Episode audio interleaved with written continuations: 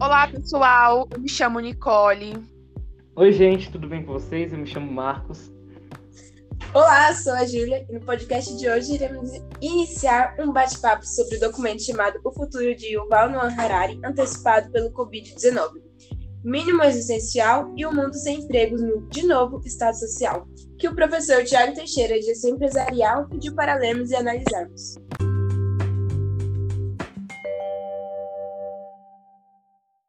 Trecho que achei muito importante e é bom para a gente analisar e pensar mais sobre a sociedade.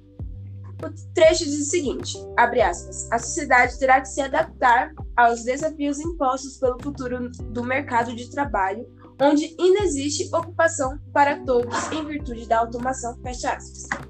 Esse trecho foi escrito por Vitor Lima Pinto Coelho, o, claro, o mesmo homem que escreveu o documento, relacionado à falta de preparação e de existência de empregos para todas as pessoas. Isso mesmo.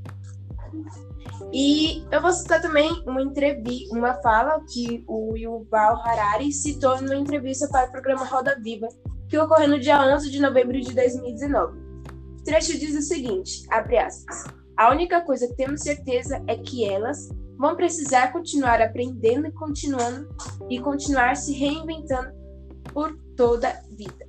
Isso mesmo.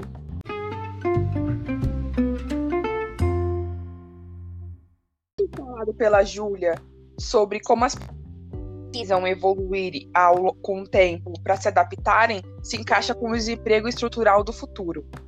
Esse na 14 que abre aspas, gerado pela ampla e quase irrestrita automação de diversas atividades humanas, terá como resultado a formação de uma nova classe de pessoas, os inempregáveis ou inúteis.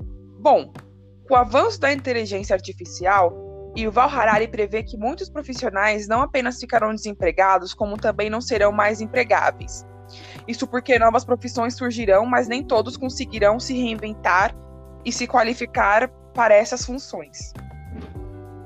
A pensar desse ponto, nos resta uma pergunta: sem capacidade de produzir riqueza, qual será o destino dessas novas classes sociais? Qual o papel do Estado? Vejamos. Em uma, em uma sociedade onde grande parte da população está definitivamente excluída do mercado de trabalho, o desemprego estrutural, como se prevê para o futuro, e possivelmente em curto e médio prazo, que é o desemprego contínuo devido ao Covid-19 na, na atualidade, necessita de possibilidades públicas que possam dar conta dos desafios da carência e da insuficiência de renda, e pelo menos sejam garantidas a sobrevivência mínima de todos os, os estratos da população. Ou seja, com o Covid, teve muitas pessoas que acabaram ficando desempregadas, e é isso que estão querendo dizer, que precisa de um apoio do Estado para ter pelo menos uma, uma renda mínima. Que não só seja o. não seja só o seu alimento ou a moradia, seja alguma coisa a mais para o gozo dos seus direitos fundamentais, de forma digna. E como é citado antes, com o avanço da tecnologia, as pessoas vão acabar, vão acabar ficando para trás se não se adaptarem e evoluir junto, porque senão não tem como ter empregos, já que muitas pessoas, muitas pessoas e muitas profissões serão substituídas por máquinas, né? Afirma-se na página 15 que, abre aspas, o mínimo existencial ou patrimônio mínimo pode ser entendido como uma gama de direitos prestacionais e poder aquisitivo necessário, não apenas a sobrevivência física do indivíduo humano, em seu limite alimentar e moradia, como também os necessários ao gozo dos seus direitos fundamentais de forma digna. O patrimônio mínimo visa concretizar de algum modo a expiação da desigualdade e ajustar, ao menos uma parte, a lógica do direito à razoabilidade de vida daqueles que no mundo de ter menos tenha mais necessitam. Bom, pessoal, falando sobre isso que a Nicole já tratou anteriormente, aprofundando nesse assunto, no artigo tem uma parte que diz isso, abre aspas, o isolamento social foi ainda mais catastrófico para o mercado de trabalho, em especial para aquelas pessoas que não conseguiram trazer os seus empregos para o home office, como, por exemplo, trabalhadores na linha de fábrica e comércio classificados como não essenciais. Mesmo os essenciais tiveram via de regra sem funcionamento restrito, afetando principalmente empregos de menor rendimento, atividades exercidas em caráter informal por empreiteiras, comissão ou comuns setores como turismo, comércio ambulante e alimentação de rua tiveram suas atividades paralisadas em sua totalidade. Em questão de meses, as taxas de desemprego pelo mundo apresentaram uma elevação vertiginosa. Em 2019, segundo as previsões do FMI, as taxas de desemprego mundial fecharam em 6,9% e este ano deve fechar em 9,5%. O efeito será ainda mais intenso no Brasil, pois no caso brasileiro já não tinha uma das maiores taxas de empregos no Brasil. Bom, entrando nessa questão da taxa de desemprego, nós podemos fazer essa relação e esse paralelo com aquilo que nós estamos vivendo hoje.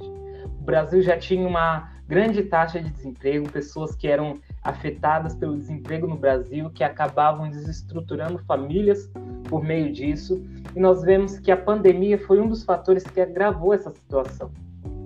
Outro trecho do artigo que fala sobre isso é no artigo da página 3, abre aspas, que diz assim: em função da recente epidemia global em virtude da Covid-19, nos últimos meses, quase toda a população mundial teve seus hábitos e atividades profundamente afetados pelas medidas de combate ao vírus, adotados por quase totalidade dos países.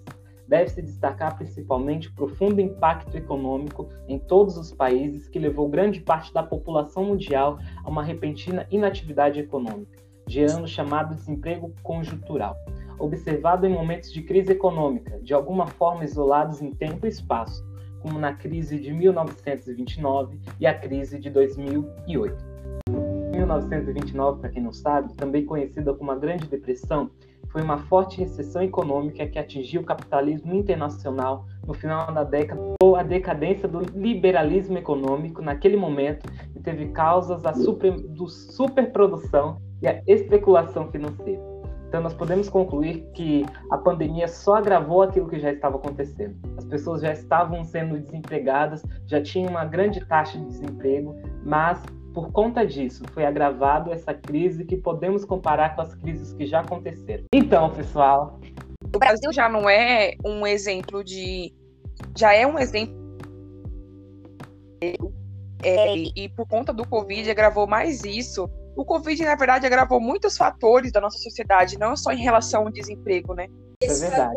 ocorreu não só no Brasil, mas no mundo. No Brasil, houve um agravamento maior, né?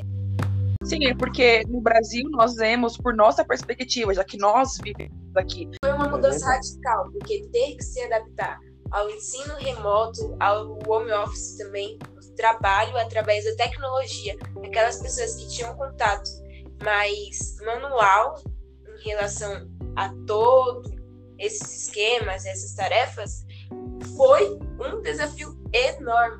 Então, pessoal, acredito que seja, que seja isso.